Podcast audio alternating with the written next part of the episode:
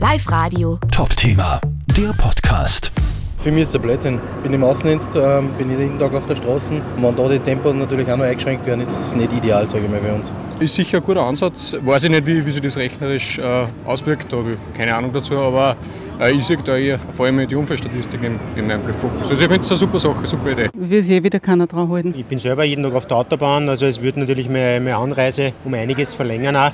Die Autobahnen sind gebaut dafür, dass man 130 fahren kann und ich würde das schon gern weiter so betreiben. Auch. Live Radio. Top-Thema, der Podcast.